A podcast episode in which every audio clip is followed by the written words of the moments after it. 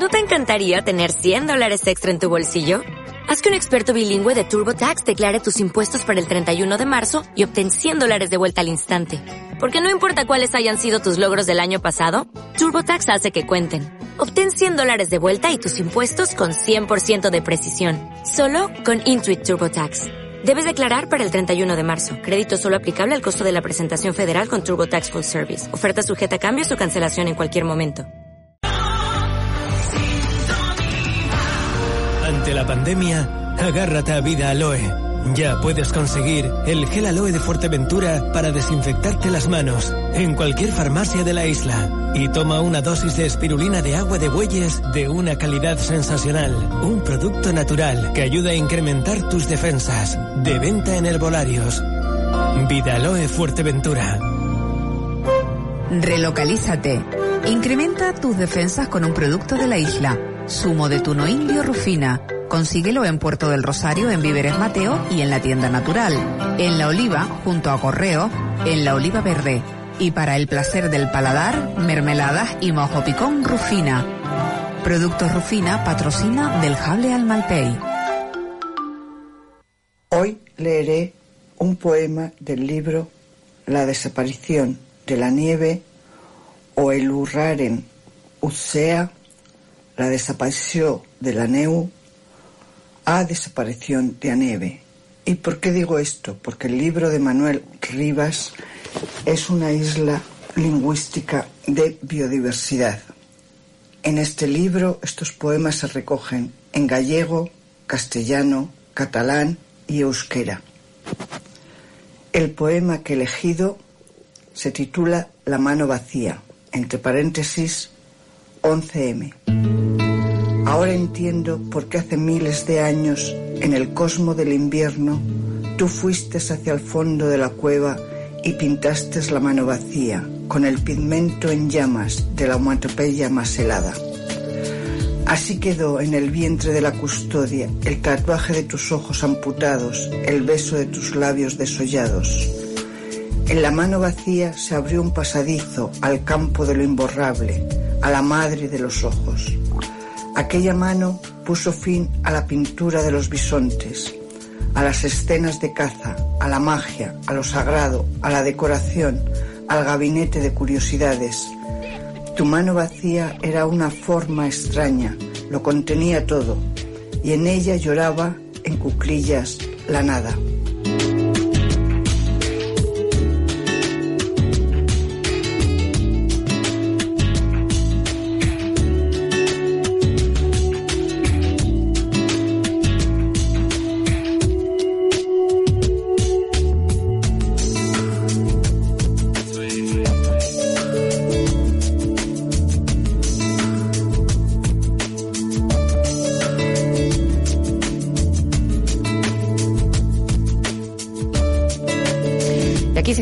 Con otras historias como la que nos acaba de contar eh, Pura Cuenca Roy, nuestra eh, periodista eh, de Cultura y Ciencia, que cada semana nos abre el espacio de ecología del Jable al Malpey.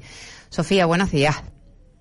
Pues sí, aquí estamos con la mano vacía. gran, gran poesía de Manuel Rivas, otro periodista, vamos, de culto a nivel eh, ecológico también, ¿no? Muy bien, eh, Sofía. Em, en fin, nos estábamos quedando con, y estamos en otro espacio, pero nos estábamos quedando con la historia que nos contó María hace un ratito. Les recuerdo que necesita cuatro billetes para, para poder, em, no sé, tener una, una oportunidad en la vida, ella y sus hijos. Vamos a ver si em, alguna persona eh, quiere colaborar con ella y, bueno, pues eh, facilitarle esa eh, posibilidad. Eh, Pero, Marusa, dime. ¿por qué no haces una bolsa o un llamamiento? Y, por ejemplo, nuestros compañeros y amigos de, de Girasol, eh, bueno, yo pongo ya 20 euros de, de, para ayudarla ¿no? a pagar esos billetes. Y, y, bueno, pues que toda la gente que pueda y, y esté dispuesta a ayudar a esta mujer, porque he oído la entrevista y me parece que rompe el corazón un poco, teniendo tres hijos y, y, bueno, en esa bolsa que se ponga en el viaje girasol y, y, cada uno de nosotros o lo que pueda pues ponga 10 euros, 3 euros, 5 euros y en, con todos los oyentes de Radio Sintonía seguro que, que en un día o dos ya tiene el billete. Ya, tienen los billetes porque son cuatro billetes en barco a, la península, es lo que está, eh, es lo que pedía ella hoy porque la próxima cita con Asuntos Sociales la tiene para el día 21 y el desahucio está mm, para el día 21 de octubre y el desahucio seguramente que eh, se lo ella calcula que se lo llevarán a efecto antes de eh, a principios de agosto decía ella eh, seguramente por los cálculos que, ha hecho en fin eh, Sofía ¿Te parece buena idea una bolsita para yo ya pongo 20 euritos para aquellas personas que quieran colaborar con, con María sí. bueno Sofía que tenemos que contar otras historias también aquí en la radio ¿no? Sí, venga, vamos para allá. Hoy tenemos un programa cargadito de, razones para cambiar y para intentar pues que no sucedan estas cosas porque eh, realmente lo que hay que hacer es cambiar el modelo. El modelo que al que vamos nos lleva a un lugar que eh, pues realmente es muy feo y que la gente se va a quedar en las eh, cunetas, eh, pero bien dicho, porque es que entre si solamente apostamos por, por hacer autovías, eh, la gente se va a quedar en las cunetas porque esas autovías no llegan a ninguna parte. Mm, entonces, yo creo, Marusa, que vamos a, a intentar buscar otra salida, otros sistemas, otros modelos económicos que no sea eh, el turismo de masas y las autovías. Bien, vamos a empezar con el primer invitado. El primer invitado eh, también nos va a denunciar cómo eh, pues resulta que, que se utiliza fraude de ley para para hacer pues lo que todos estábamos deseando que eran las energías renovables pero para negocio no para eh, la gente, no para la comunidad. Entonces eh, nos encontramos con situaciones horribles que nos están destruyendo el paisaje y la fauna, eh, nuestra cultura, nuestra mm, alma, ¿no? y mm, Rafael Martínez Hernández, no sé si está ya ahí, es del colectivo TIME, limpio y Sostenible, y bueno, pues eh, tienen un... Eh, queríamos preguntarle, Rafael. Sí, sí, hola, hola a todos. Buenos días. Buenos días. Eh, cuéntanos por, por qué hacéis esta convocatoria de, de concentración para, para mm, pues denunciar. Sí, el jueves eh, esto fue un salió entre un grupo de vecinos que nos llamamos y, indignados con lo que está pasando en Puerto Rosario y en Fuerteventura en general.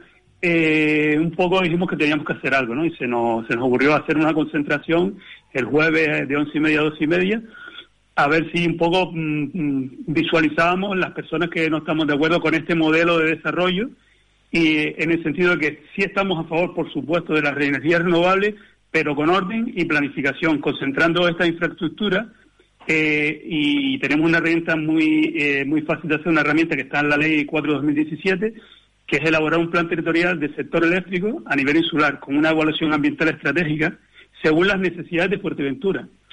Porque estos parques, tal cual se quieren implantar eh, hoy en día, la mayoría se quieren instalar en suelos rústicos de alto valor paisajístico, con gran visibilidad, en suelos rústicos de protección agraria, incumpliendo el PIOF y los planes, el plan general o los planes generales. Eh, se prevé hacer 28 parques eólicos con 68 generadores en Fuerteventura, 10 de esos parques eólicos en Puerto del Rosario, que generarían 197 megavatios de potencia, y 12 parques fotovoltaicos, de los cuales 10 irían en Puerto del Rosario, alrededor de la central que está detrás de la gasolinera de Mercasosa, y generarían 53 megavatios. La totalidad de la potencia a instalar eh, proyectadas son 250 megavatios. Las necesidades de Fuerteventura el año pasado, en, agosto, eran 110, 120 megavatios. O sea, lo que es evidente que estos proyectos no vienen a, a cubrir las necesidades de Fuerteventura, sino hacer un negocio, una especulación por grandes empresas multinacionales, fondos de inversión, en donde se especula con nuestro territorio, nuestro paisaje, que es lo que nos hace diferente, lo que nos hace singular y especial en Fuerteventura, no se parece a ninguna otra isla. Tiene unas características singulares. Esto lo va a desvirtuar todo. Entonces, eh, llamamos un poco la atención que los ciudadanos sean conscientes de que el precio de la luz la vamos a pagar igual, que le tendríamos luego que comprar esta energía a estas grandes empresas al precio que ellos nos pongan, y lo más sangrante es que encima se les subvenciona estos negocios privados en vez de subvencionar el autoconsumo de los ciudadanos que luego la excedente de energía que no consuman lo viertan en la red. Y simplificaríamos mucho la instalación de estos parques eólicos. Eh, pensamos que estos proyectos se tienen que adaptar al planeamiento y no al planeamiento a los proyectos, porque esto es lo que está pasando hoy en día, que la mayoría de estos parques eólicos se quieren instalar en suelos que no permiten esta instalación.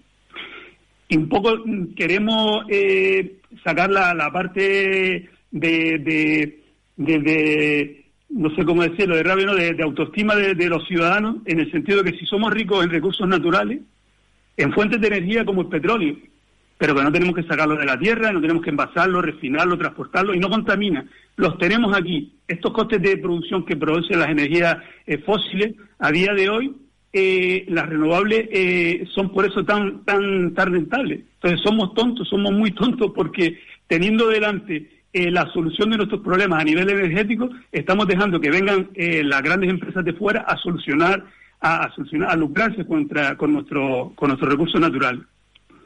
Eh, básicamente eso es lo que queríamos transmitir.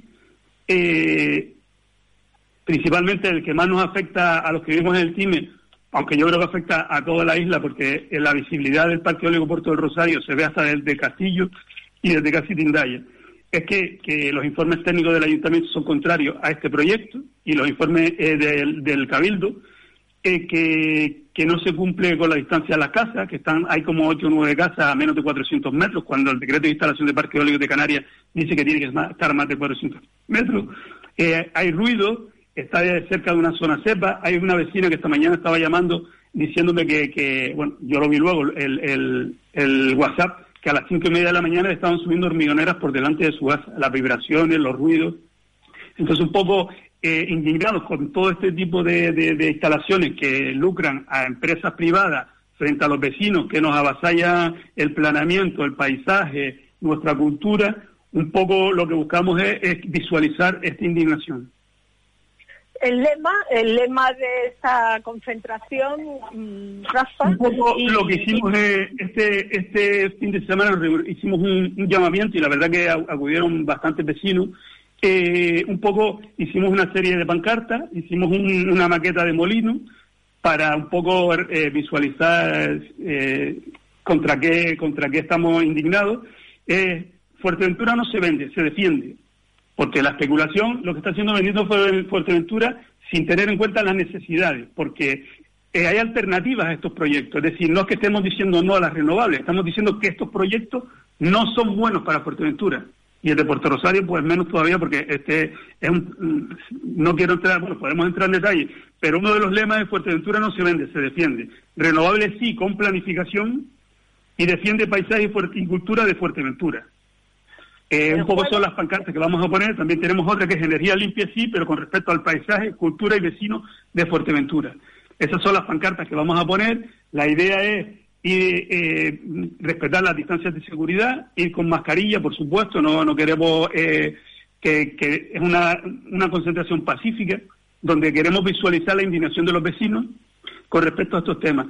Y un poco estos son los lemas que queremos tratar.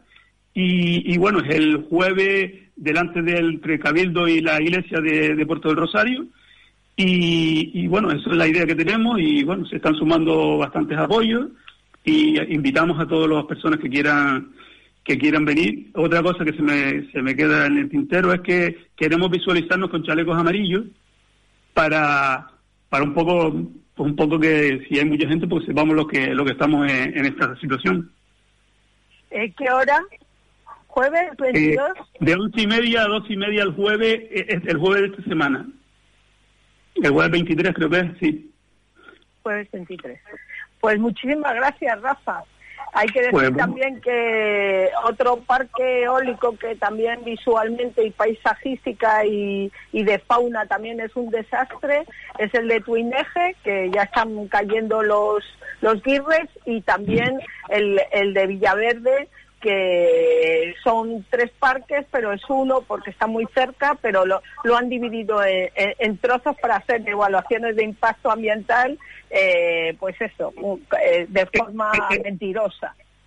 Este esto es la pescadilla que se mueve la cola, es decir, la, la no planificación de la instalación de esta infraestructura eh, crea estas situaciones. No hay una evaluación conjunta de los parques eólicos eh, los, estudios de impacto se hacen, la declaración de impacto se hacen por separada, fragmentada, lo cual es hasta cierto punto un fraude de ley, y sin ánimo de querer ser tremendista, la instalación de estos 68 horas generadores proyectados, yo vaticino que es la extinción del guirre en Fuerteventura, entre otros, porque es que el guirre es una, una especie emblemática de Fuerteventura que es de poco eh, número de individuos, endémica, que no lo hay en otros sitios, bueno, en Lanzarote, y es una especie eh, prioritaria, está, está en peligro de extinción, es especie prioritaria a nivel europeo, pero todas esas protecciones se quedan en nada, porque es que eh, eh, si no se evalúa en conjunto esta, esta, esta, mediante una planificación estas infraestructuras, entre otras consecuencias, aparte del paisaje, tenemos la, la, biodiversidad. Pues muchas gracias, Rafa. Bueno, gracias a ustedes por darnos la oportunidad de poder hablar.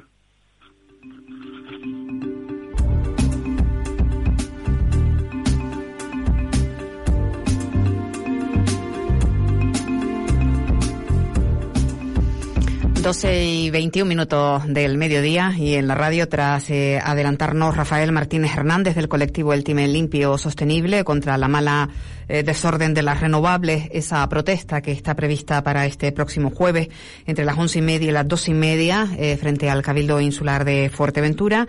Nos vamos directamente, Sofía, con el siguiente invitado.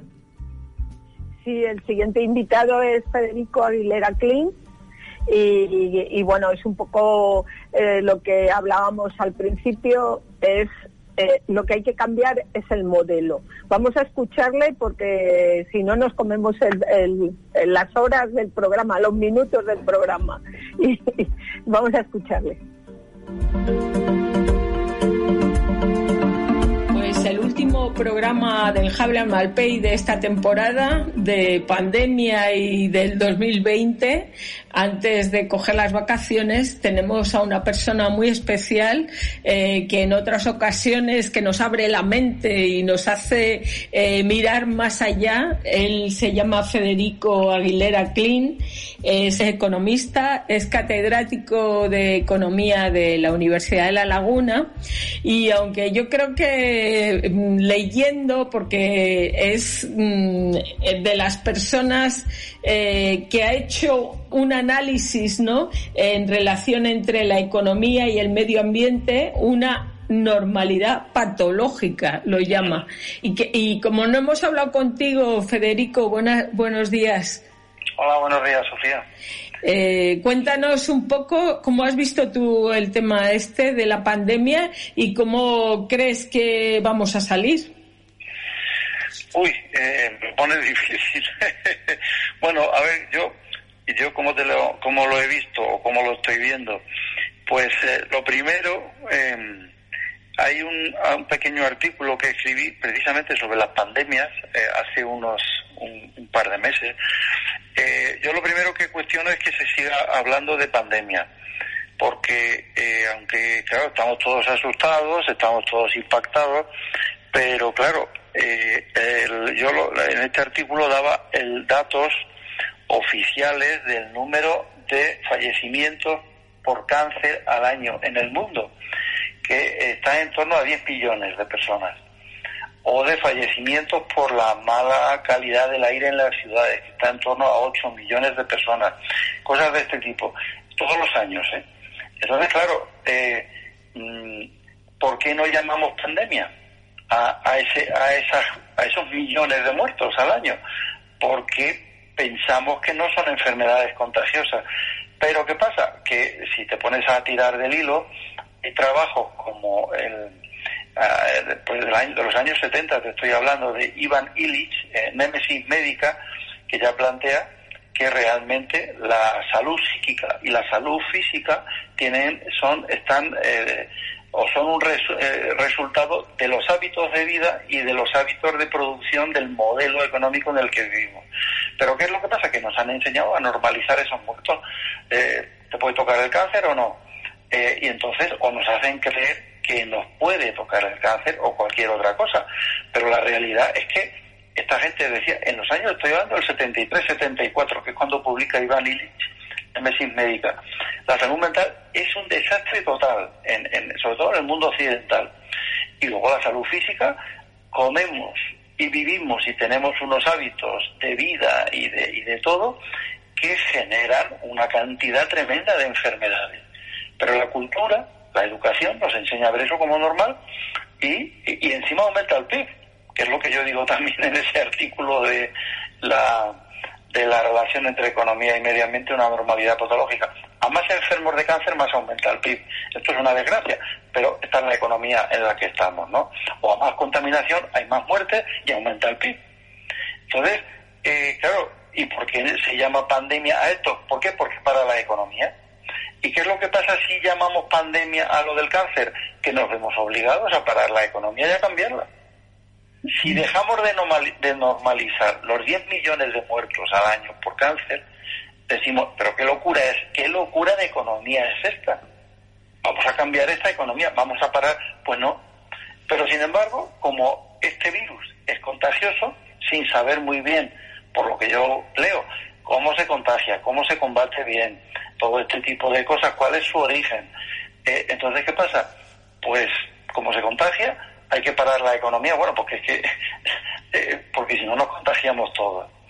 Y, bueno, mm, a mí me parece interesante, y luego si te pones, sigues tirando del hilo, pues evidentemente encuentras en la literatura que hace ya tiempo había, mira, hay un documental que yo le ponía a mis estudiantes que se llama Food Inc., eh, como alimentación o alimentos sociedad anónima, que explica perfectamente cómo ya se genera por la mala alimentación con maíz a, miles de vacas en explotaciones ganaderas industriales, por llamarlas así, que son explotaciones de donde se hacina a los animales en unas condiciones insalubres tremendas, eso genera ya infecciones.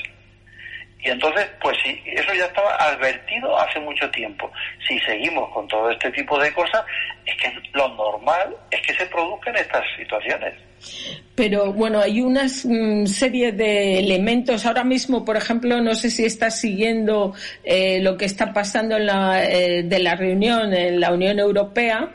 Sí, eh, más o menos. Y, y, qué, qué, opinión tienes y viendo un poco pues este gran artículo que tú has hecho en la revista de, de Rincones del Atlántico donde bueno mm, la verdad es que demuestras claramente cómo nos están engañando, cómo la economía es realmente mm, está en manos de estafadores.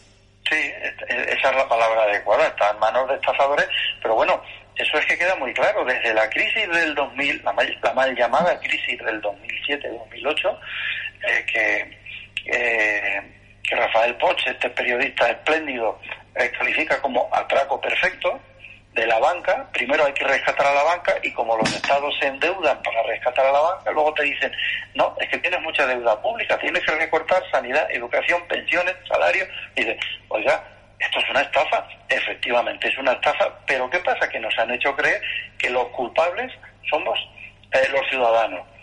Eh, y entonces ahora, eh, ¿y eso a quién, a, quién ha, beneficiado? A los bancos, que son los que se ven. La deuda pública, por mucho que nos la pasen por las narices, es un elemento que beneficia a los bancos. Se forran, los bancos se forran con la deuda pública. Eh, y sobre todo con el sistema de Maastricht que tenemos ahora de, que obliga a los gobiernos a endeudarse con bancos privados que, como digo en el artículo, reciben el dinero gratis del Banco Central Europeo. La reunión de, Europa, esta que debe estar teniendo lugar todavía en estos momentos, pues a mí me parece otra estafa. Hoy hay un artículo muy interesante de Juan Torres en público que dice ¿Qué interés tiene Holanda? Que por cierto, eh, eh, yo digo, pero ¿por qué seguimos hablando de países si la posición de Holanda es la misma que la, de la COE en España o la de la COE en Canarias? Y es recortar salarios, recortar pensiones, en fin, y más eh, endeudamiento. Es decir, que yo te doy dinero, pero eh, como deuda. Y entonces dice Juan Torres, ¿y qué interés tiene Holanda en que España se endeude más? o que Italia también pague más. Pues mira qué interesante, porque parte de las pensiones que reciben los holandeses derivan de los fondos de inversión privados que invierten en deuda pública española. ¿Qué significa esto? Que cuanto mayor sea la deuda pública española, más negocios van a hacer esos fondos de inversión para seguir pagando las pensiones eh, o una parte de las pensiones de los pensionistas holandeses. Y no creo que sean los únicos. Entonces, primero, uno dice, a ver, el presidente de Holanda, ¿a quién representa? ¿A qué banco representa? Vamos a hablar claro. ¿A qué fondos de inversión? Porque es que esa es la realidad. Y entonces, y claro, esto cuando uno empieza a mirar de esa manera y decir, pero porque hablamos de países, vamos a hablar de bancos, de fondos de inversión, todo el dinero que ha dado la Unión Europea hasta ahora, si has leído algo, con esto del virus, ha servido y ha ido a grandes empresas en la, su mayor parte participadas por fondos de inversión que se han utilizado para recomprar las acciones, para que suban las cotizaciones y para repartir dividendos con dinero público. Y claro, tú dices, Dios mío, esto es una estafa a un nivel salvaje. Y, quieren seguir con este negocio. Bueno, y, no, no, que, que luego Holanda funciona también como paraíso fiscal, ¿no? Entonces, mira, paraísos, eh, paraísos fiscales somos todos a distintos niveles. No sé, eh, por ejemplo, eh, Holanda tiene una tributación muy baja, pero es que el tipo real que pagan, la, el tipo real fiscal de, sobre beneficios que pagan las grandes empresas españolas es muy bajo o nulo. Hay, un informe, hay varios informes de Infolibre que te puedo enviar si te interesa, que demuestran que la banca privada española lleva años sin pagar impuestos porque le sale a devolver. Legalmente es un fraude fiscal legal, porque la ley del impuesto sobre el beneficio de sociedades tiene tantos recovecos que les permite que les salga negativo. O, por ejemplo, la SEC, si te metes en la página web de la zona SEC Canaria, ¿sabes cómo se ofrece? La mejor fiscalidad de Europa, incluso mejor que Holanda. claro, es que, esto uno, cuando uno tira del hilo y se pone y dedica, que es lo que yo estoy haciendo así más recientemente, Tú dices, pero bueno, ¿por qué no se insisten en que Holanda es un paraíso fiscal o Irlanda, que lo son? Pero es que España, a un nivel, las pequeñas empresas pagan mucho y las grandes no pagan nada. La CEO ¿eh? no paga impuestos y encima recibe un montón de beneficios, de subvenciones. Llegas a decir que, bueno, por ejemplo, que la OCDE eh, ha incorporado recientemente como eh, aumentos positivos del Producto Interior Bruto eh, pues la estima, eh, vamos, el gasto realizado en prostitución y la droga.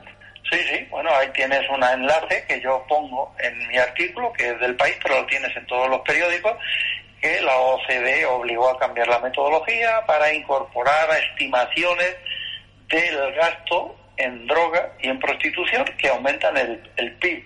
Entonces, o en teoría que que aumentan el bienestar de un país, porque el PIB, que es un indicador tramposo también, como digo en el artículo, pues a que, eh, hablando claro, cuanto más prostitución y más drogas consumamos, mejor PIB tenemos, mayor PIB tenemos. Esto es otro disparate monumental, porque está lanzando, como les gusta decir a mis colegas tontorrones, está lanzando guiños, señales para que la economía se oriente hacia ahí. Claro lo, ya, lo único que falta es que le den subvenciones y una fiscalidad baja a la prostitución y las drogas, claro. Estamos entonces en manos de, por ejemplo, eh, los políticos, eh, de los empresarios, de los constructores. Por ejemplo, en Canarias eh, también comentas muchos ejemplos de las construcciones, de las autovías y todas las situaciones donde, bueno, el dinero se va por ahí. Claro, y además la pregunta, ¿y qué resuelve? No resuelve nada aquí ya hace muchos años que optaron, optaron, decidieron deliberadamente más carreteras, eso beneficiaba a las constructoras y a los fabricantes de coches y a los de gasolina. Entonces, no les preocupó en absoluto una movilidad más razonable, más sensata, más acorde con lo que supone, eh, con las limitaciones que tiene una isla. Y entonces yo digo, ¿qué ha resuelto esto? Nada, esto ha resuelto eh, el negocio de las constructoras y habrá resuelto algo más para los partidos políticos que se habrán llevado, digo presuntamente, para que luego no empecemos con historia, algo, eh, eh, algo de por ahí. Por ejemplo, el, con el puerto de Granadilla, que es un ejemplo tipo de manual. ya aparece que se que presuntamente el que era el director o el presidente de la Autoridad Portuaria de Santa Cruz de Tenerife, Suárez Trenor, parece que por algunos movimientos o por algunas grabaciones, no sé, que se llevó el 3% del presupuesto. entonces ya todo el mundo dice, ya le hemos cogido no sé qué, no sé cuánto. Entonces, como, como decía yo en Lanzarote, en el curso este de la corrupción, dije, muy bien, ¿y el 97%? Porque porque ¿cómo es posible que el gobierno de Madrid de Zapatero, el gobierno de, Canarias con Adán Martín y luego Paulino Rivero y los parlamentos, eh, sucesivos parlamentos de Canarias cambian el catálogo de especies protegidas para que se pueda hacer un puerto inútil y vacío, como el de Arinaga? Entonces tú dices, vamos a ver, ¿la corrupción está en que se inflan los presupuestos o la corrupción está fundamentalmente en que se financia y que los parlamentos aprueban dinero para construir una obra que no sirve para nada? Eso es un poco. Eh, estos días hemos estado hablando de eso. el principal presupuesto del, Cabildo de Fuerteventura o del Gobierno de Canarias en Fuerteventura es para una autovía, eh, son 166 millones de euros, eh, que pasa por zonas cepas. Y, y, que en teoría, pues, por ejemplo, en estos tiempos no han servido para nada. Claro, ni van a servir porque no es solo una cuestión del coronavirus, es que este tipo de transporte en unas islas es un auténtico disparate desde el punto de vista de pensando en, la sostenibilidad, en esta supuesta o hipotética transición ecológica. Hay que cambiar la mentalidad. Pero, eh, ¿qué pasa? Que se gobierna para las constructoras. Hay un articulito que yo cito mucho, no sé si lo cito en el artículo este, creo que sí, de un periodista eh, de Prada, que se llama La dictadura de las constructoras. Es un artículo de una página que, lo publicó en el año 90 y algo y que a mí me abrió. Eh, yo te agradezco la presentación que has hecho de mí, pero yo he aprendido y me he atrevido también a abrir mi mente leyendo a muchas personas. Y, y, y, este de Prada escribe este articulito, La dictadura de las constructoras, y explica en una sola página cómo las constructoras son las que ponen su gente en el gobierno y le dicen al gobierno cómo debe plantear los nuevos embalses, los nuevos trasvases, las nuevas carreteras. Te pongo un ejemplo. Eh, fíjate que a los economistas convencionales les preocupa mucho, por ejemplo, en temas de corrupción, que se cumplan los contratos. Y esta es otra de las cosas que yo discrepo. Digo, bueno, está muy bien que se cumplan, claro, pero la pregunta es, ¿y no les preocupa a ustedes cómo se construyen estos contratos? Por ejemplo, los de las autopistas radiales de Madrid. ¿Por qué se aprueban unos contratos que llevan implícita la cláusula de que si no se cumple el nivel de tráfico previsto por los ingenieros en esos, eh, en esos eh, en sus estudios, el Estado debe compensar hasta que alcance el nivel de beneficio previsto o el, o el castor, el almacén de gas. ¿Por qué se hace un contrato que permite que se indemnice si no se alcanzan los beneficios. Tú dices, así me hago yo empresario. Es otra estafa. Mi, abuelo decía, eh, oiga, a ver si cree que soy de los que ata a los perros con longaniza. Eh, eh, eso parece, ¿no? Un poco lo que estamos viviendo. Y, y, además, un poco en este artículo también, pues el pesimismo entra porque dices la universidad y la educación tampoco van a ayudar a cambiar un poco las cosas. Bueno, es mi experiencia, mi experiencia como estudiante y mi experiencia como profesor. Yo estudié en la Complutense de Madrid del 70 al 75 y el grupo de estudiantes con el que yo estaba, eh, la conclusión nuestra fue nos quedamos con un profesor por año. El resto, una pandilla de inútiles, así de, así de claro. No nos aportaron nada, pero nada. Y yo luego, eh, cuando soy profesor, mm, eh, bueno, siempre, siempre me gustaba cuando me invitaban por ahí a dar eh, algunos cursos en másters o, en fin, doctorados con cerveza, pues a partir de un momento salía, salía ¿con, cuántas personas se quedan ustedes, eh, con cuántos profesores consideran ustedes que les han enseñado a reflexionar mínimamente, que se han preocupado por, por, prepararse bien las clases? La respuesta, y, te hablo, he estado en casi todas las universidades de la península, eh, eh, cuatro, cinco, cuatro cinco en cinco años, Sofía. Y luego les hacía otra pregunta que creo que la digo también, o la digo en una entrevista que me hicieron a raíz de este artículo ayer. ¿Cuándo dejaron ustedes de estudiar para aprender y empezaron a estudiar para aprobar? ¿Te quieres creer que en todos los sitios me han dicho de manera mayoritaria el primer trimestre del primer curso? Claro, es que el, el es que, es que no, yo lo siento, pero la universidad no tiene gente, no tiene buena gente preparada, no tiene mucha buena gente preparada. Y los estudiantes lo ven, porque un estudiante no es tonto, un estudiante percibe. Desde que el profesor entra en clase, o la profesora, el estudiante percibe perfectamente cómo entra y si se ha preparado bien la clase, si le va a soltar un rollo, si lo que tiene es interés en que el estudiante aprenda, que se haga preguntas, que aprenda a pensar por cuenta propia, eh, es un error. Lo que pasa es que el estudiante es intimidado continuamente por el profesor, invalidado, muchas veces ridiculizado. Yo tenía un catedrático en, la Complutense que se enfadaba cuando le hacíamos estadística, eh, Arnaiz se llamaba, se enfadaba cuando le hacíamos preguntas, te ridiculizaba en clase, se te gritaba. Quiero, para eh, no ocuparte mucho tiempo, eh, dos preguntas más. Eh, lo obvio, la, voz alta, poner en voz alta lo, obvio en, un economista. o sea, ¿cómo es posible que, que, o sea, es que tapas los ojos y, y funciona mejor? Claro, porque eso, eso va eh, relacionado con la pregunta anterior. ¿En qué se convierte la universidad o, la economía? Eh, hace unos días escribí un artículo en, en, la casa de mi tía citando a una catedrática de Cambridge, eh, Joan Robinson, que era una mujer interesantísima. En el año 69 ella ah, escribió un artículo en el que afirmaba la economía es una rama de la teología.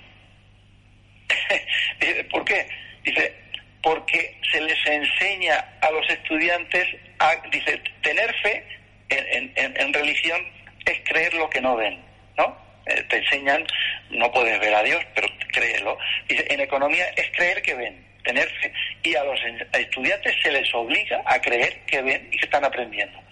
Y entonces ella dice, eh, los inteligentes se dan cuenta, los inteligentes entre comillas, se dan cuenta enseguida y no preguntan porque no van a parecer tontos. Dice, y con el tiempo se convierten en profesores y repiten el, el esquema.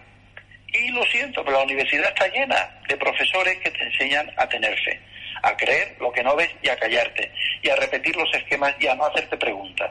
Entonces, claro, así tenemos una economía basada en la estafa, basada en el poder, eh, y que no se cuestiona prácticamente nada. Esto se nos está cayendo y la economía sigue sin preocuparse en serio. Pero en las últimas charlas que he dado antes del confinamiento, como ya estoy aburrido también de las etiquetas y de la transición ecológica, eh, llamaban mis charlas transición ecológica o transición económica.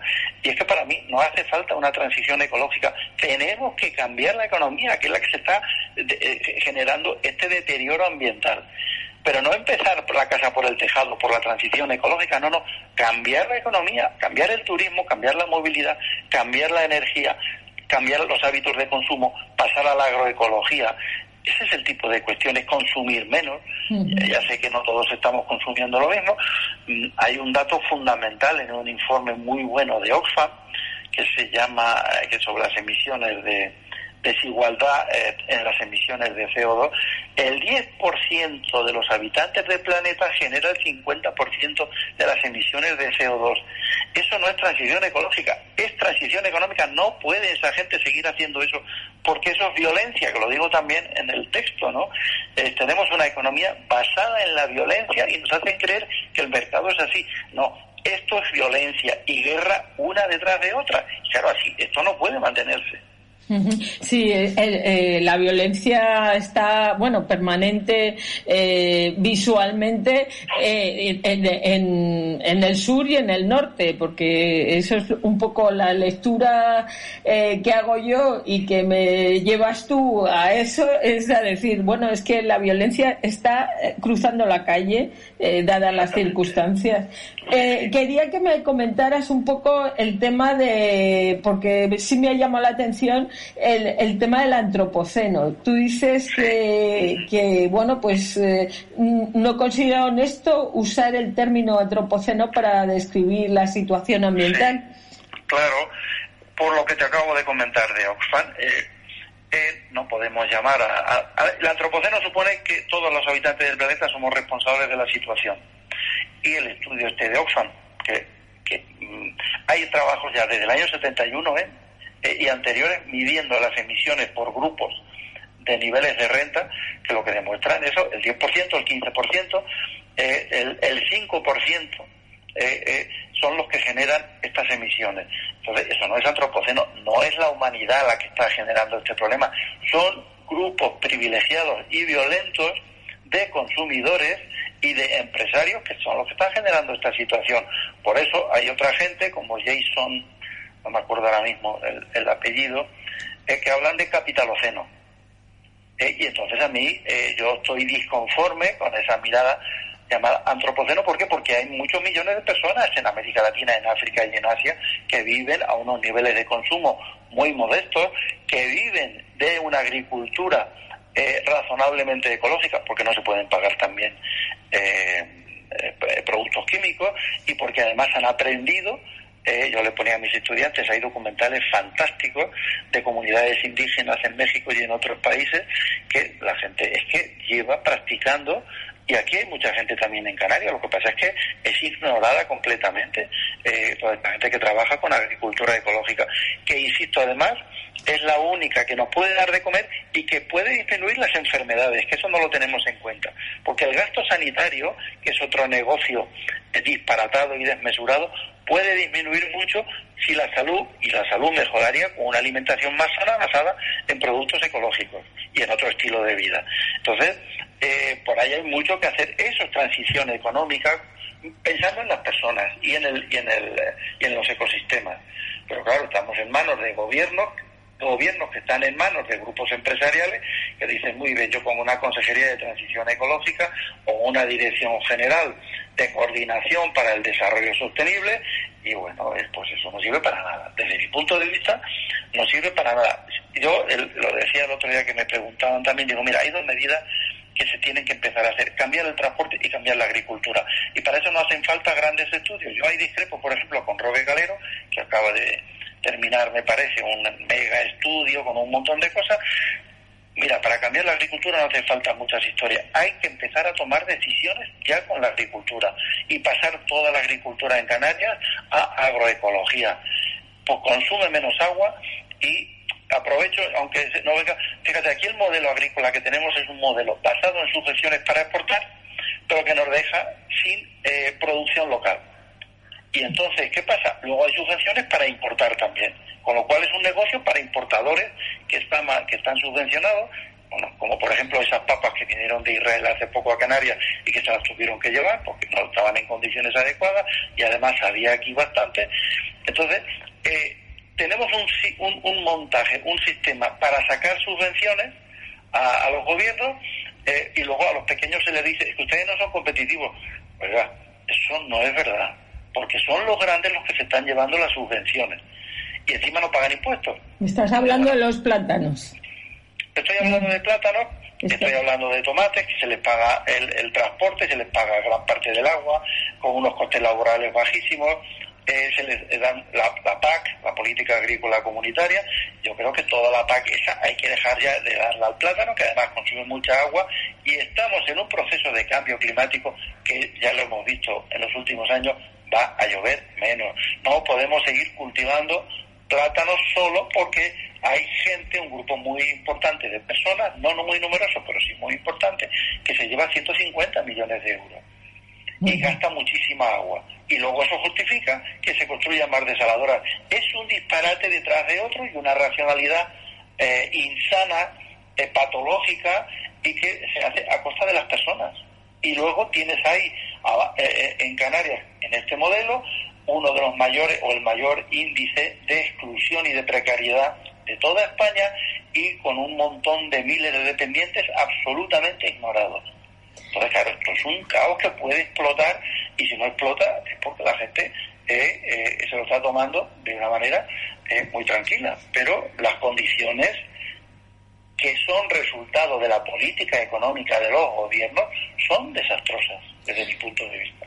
Pues yo creo que, vamos, escuchándote y con la necesidad de, de, ver el horizonte mm, cambiar, pues eh, simplemente espero que la agricultura ecológica en esta ocasión tenga eh, pues eh, las ayudas que necesita no que den la vuelta a la tortilla y en vez de a constructores se lo den a los agricultores. Muchísimas Ojalá. Pues muchísimas gracias por eh, tus palabras y bueno, felicidades por este eh, artículo que de verdad que, que, yo me lo he ido leyendo poco a poco y volví a empezar. ¿eh? Muchas gracias. Quizás sea muy largo. un abrazo muy grande. un abrazo, hasta luego. Hasta luego. Al final todo se reduce, según nos explica el economista y catedrático eh, Federico Aguilera Kling, al negocio, ¿no, Sofía? Efectivamente, pero bueno, el negocio de algunos, porque eh, la agroecología a mí me ha quedado un sabor de boca con esta entrevista muy interesante, pero eh, con los deseos de luchar por la agroecología. Ya, y como señala que, eh, como acabas de comentar tú, que las ayudas se las, se, las den a los agricultores y no a los constructores. En fin, eh, estamos... eso, eso es lo que nos va a sacar de pobres, porque la comida es lo necesario, eh, ir por una autovía no es necesario.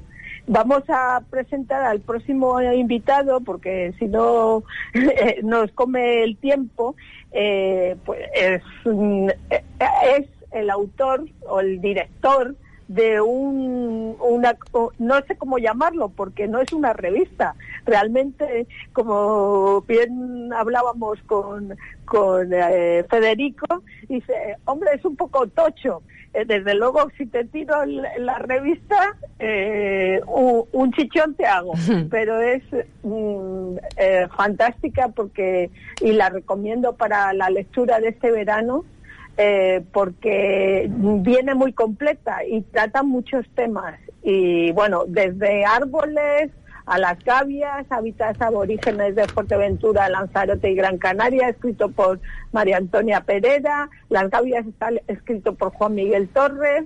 Y vamos a presentar a Daniel Fernández Galván, que es el director de Rincones del Atlántico. Eh, tenemos muy poquito tiempo, Daniel. Eh, ¿Cómo has sacado adelante esta revista? Cuéntanos en esta ocasión. Daniel. Bueno, pues parece que está Daniel al otro lado, ¿sí? Pues vamos a ver si nos escucha. Volvemos a realizar eh, la llamada. Estamos en la recta final ya del espacio de ecología del Jablan Malpey que realizamos con Sofía Menéndez semanalmente aquí en esta emisora. Una vez eh, escuchado eh, esa entrevista que Sofía mantenía con Federico Aguilera Kling eh, era intención de, o, es intención, tenemos la intención de saludar a Daniel Fernández Galván, director de Rincones del Atlántico, que Sofía no encontraba la definición concreta para, para esta publicación. Está Daniel al otro lado del teléfono. Eh, Sofía. Hola, Daniel. Encantada de saludarte. Sofía, adelante. Eh, bueno, pues volvemos a repetir la pregunta. Eh, Daniel, eh, ¿cómo has llevado a cabo la gestión y el cierre de esta revista tan tan preciosa, vamos, y tan... Hola, Sofía, ¿qué tal? Buenos días. Eh, oye, enhorabuena por la magnífica entrevista, Federico. ¿Me oyes, no? ¿Sí? ¿Me oyes bien? ¿Hola? Sí, perfecto. Ah, estupendo. Sí, mira, pues mira, después del, como sabes, el tomo de último tomo que dedicamos a, la arquitectura tradicional de Fuerteventura, Lanzarote y Gran Canaria, ¿no? El último de arquitectura y paisaje, pues nos llevó varios años y ya va adelante un poco este proyecto, este número de, rincones, ¿no? Porque teníamos un poco el propósito de hacer un, número propositivo, ¿no? De, propuestas positivas para el bien común, ¿no? Que aportasen ideas y propuestas que consideramos importantes para caminar juntos hacia otro futuro, ¿no? Que nos iluminasen en estos tiempos oscuros, ¿no? Y que nos dieran respuestas que ayudasen a propiciar una regeneración creativa, ética, solidaria, respetuosa, creativa, eh, basada en la cooperación y en la valoración y el cuidado y la protección de los recursos del territorio, ¿no? Y entonces eh, era un proyecto ambicioso y, al final, pues mira, han salido prácticamente dos números. Ahora en enero salió este, esta primera parte eh, y luego eh, esperamos que a principios del año que viene pues salga la segunda, pues ya haya muchos artículos terminados de, de, esa tendencia de artículos propositivos, como este de Federico, que dedicado a la economía y medio ambiente, otro sobre el territorio, Faustino García Márquez, o de Antonio González Viaite, ¿no? Sobre la, la, protección del territorio y con propuestas también, con varias propuestas económicas para las islas, y también, como sabes, un artículo muy interesante sobre la sanidad pública, ¿no? de, Benito Maceira, que fue también director muchos años del, del, director de nefrología ¿no? en, el, en el hospital universitario, también dedicado un poco a prevenir, la, importancia de prevenir la salud, la diabetes, la obesidad, etcétera, ¿no? La verdad es que está muy completo porque hay poesía, bifauna en las salinas de Canarias y vamos, yo creo que es eh, no, no es tan fácil llevárselo a la playa, pero sí levantarse por las mañanas y, y leerse un poquito, ¿verdad? Sí, es un poco para eso. Eh, llevar, como decíamos también en el editorial de este número, al principio, decíamos que, Rincones eh, hacíamos sin saberlo del principio lo que se llama ahora periodismo lento, ¿no? El slow journalist, ¿no? Es que hacemos las cosas con el tiempo necesario para que queden bien, profundas y con la calidad necesaria. Por eso ya no, hemos perdido un poco, hemos quitado sacar una revista anual, esa periodicidad, sino la revista sale cuando realmente los artículos estén terminados, ¿no? De hecho, eh, al final, como mínimo, nos salen números como ves de 400 porque son todas las cosas que queremos contar y tantas las temáticas que abarca rincones dedicadas al paisaje, a la naturaleza, al patrimonio, al arbolado, eh, y luego, por supuesto, dedicados a la agroecología, sabes que al final siempre eh, los propios agricultores que hacen agroecología en Canarias cuentan sus propias experiencias para que sirvan de ejemplo a otros agricultores. También en este número hay un artículo interesantísimo sobre la importancia de la soberanía alimentaria eh, en el archipiélago. Y luego, si quieres te comento también, eh, aparte de los que ya te dije, para el próximo, pues se han quedado varios artículos fuera, como son, por ejemplo, uno dedicado al autoconsumo energético, a la educación y al patrimonio, eh, otro muy interesante sobre alternativas a la movilidad en las islas, la historia del agua en Canarias, eh, también otro dedicado a la defensa del arbolado, ese ya hay uno de, un ingeniero agrónomo de Pedro Calaza, uno de los más importantes a nivel nacional, mayores conocedores sobre el arbolado urbano. en el próximo también habrán otros artículos dedicados también a la defensa del arbolado urbano, ¿no? Y luego, eh, por supuesto, eh, numerosos artículos en el próximo número sobre eh, huertos urbanos, propuestas agroecológicas, autosuficiencia alimentaria, un manual de buenas prácticas para la rehabilitación de la arquitectura tradicional, por supuesto, incluyendo siempre todas las secciones de, la revista, como son arte y paisaje, letras y naturaleza. En este caso, como sabes, está un artículo muy bonito de, de María Padrón, una poetisa herreña, eh, eh, luego de Flora Canaria, eh, en este número, como sabes, hay un artículo muy interesante de, Aguedo Marrero, botánico del Jardín Canario Viera y Clavijo, dedicado a la sideritis. en árboles, este número está dedicado a la, a la sabina y en el próximo se dedicará a los árboles de la laurisilva, etcétera, etcétera. Pues mira, felicidades, ¿eh? Y, le voy a poner un a, a, a Marusa eh, eh, para este verano te, te pongo una excursión. A ver. Para hacer. Y es que encuentres la Sabina de Fuerteventura. Bien. Muy bien. Igual te sorprendo, ¿eh, este Sofía? Sí, Sofía, igual te sorprendo. Seguro. Sí, puedo hablar con Estefan, con nuestro querido amigo y colaborador Estefan Scholz. Muy bien. De, de, todas maneras, vamos a ir por pasos y lo primero es hacernos con la revista, ¿no? Y una vez tengamos rincones del Atlántico ya podremos ir eh, descubriendo, me imagino, eh, Sofía y Daniel, ¿no? Sí, ya, ya, está distribuida en las librerías. Hubo un parón con el tema este de, del COVID, ya está distribuida en algunas librerías y de, Fuerteventura, ¿no? Pues nada, nos haremos con ella. Eh, Daniel, muchas gracias. Y mm, gracias y nada, suerte con, con este número de Rincones del Atlántico. Después de meses de trabajo y de elaboración, ya está al alcance de cualquier persona que esté eh, interesado en, en, conocer los contenidos que nos acaba de, resumir eh, Daniel. Y despidiendo también a nuestra compañera de, eh, Sofía Menéndez por, por esta temporada ya, ¿no, Sofía? Sí, me gusta eso del periodismo lento, porque yo cada día quiero ir más lento. Y, vamos a... Yo creo que eso eso es ir contracorriente, ¿no? En el siglo en el que estamos, ¿no? en el siglo XXI, ¿no? Es verdad. Es verdad. Pues vamos a irnos con una canción, una canción que nos tocaba un compañero, un amigo mm, muy querido, Eduardo Rojo Tudanca, sobre Tamaragua y Majanicho y, el modelo de desarrollo que hemos eh, pues eh, instalado en Fuerteventura por desgracia eh, y que ahora vamos a tener creo que más casinos y más hoteles y porque si les dan el visto bueno a los políticos porque se le va a hacer. A llorar nos queda no lo que sí creo es que mm, es una vergüenza y espero que el futuro eh, que está muy cerca, eh, pues mm, eh, nos ponga la razón en la cabeza y diga, oye, pues tienes que cuidar tus playas, no tienes que seguir metiendo hoteles en las playas.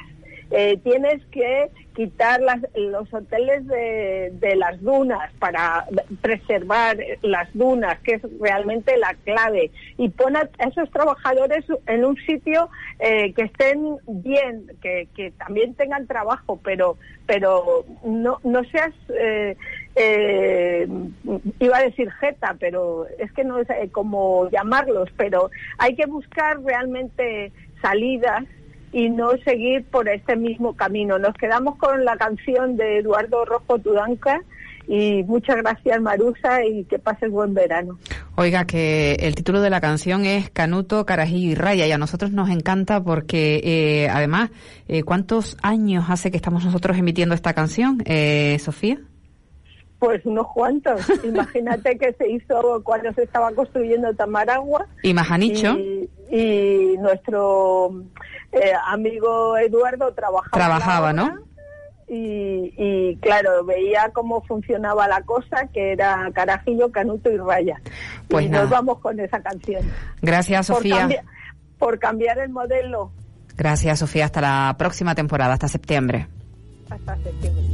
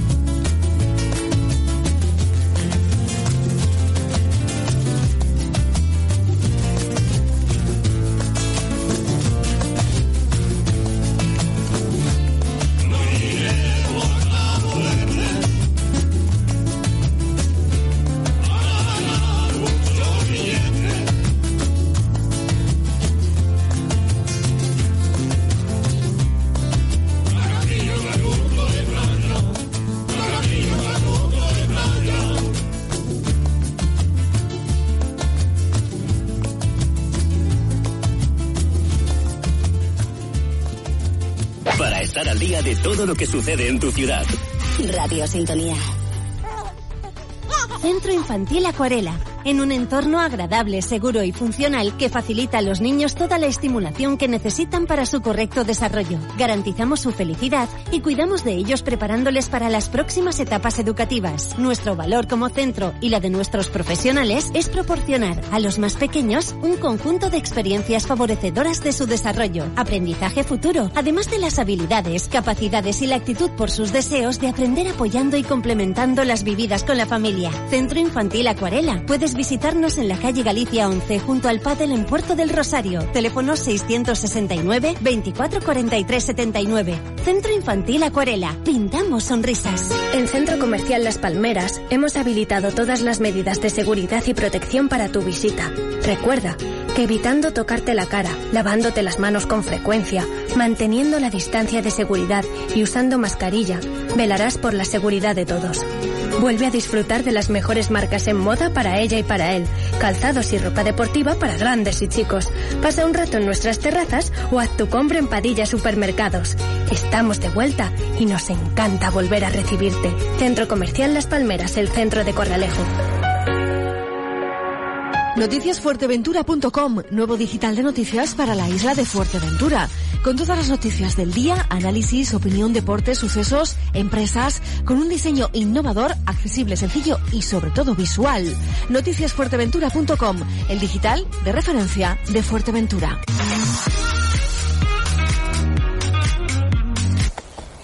Hey tú, sí tú, ¿montas en bici pero quieres dar un salto de calidad? ¿O estás pensando en iniciarte al ciclismo? Está claro, Masebike es tu tienda. Necesitas ir seguro y bien equipado. Contar con personal con experiencia que te asesore y te dé un buen mantenimiento y taller de reparación para que tu compra sea perfecta. En Masebike, la tienda de ciclismo en Fuerteventura, tenemos todo lo que necesitas para disfrutar de la experiencia de montar en bici. Los últimos modelos de las prestigiosas marcas Stevens, Megamo. Bicicletas de paseo, de montaña, de carretera, cabras de alta competición, accesorios y complementos de las mejores marcas del mercado es Ram Simano. Si te apasiona la bici, Masebike es tu territorio. O'Reilly Auto Parts puede ayudarte a encontrar un taller mecánico cerca de ti. Para más información, llama a tu tienda O'Reilly Auto Parts o visita oreillyauto.com. Oh,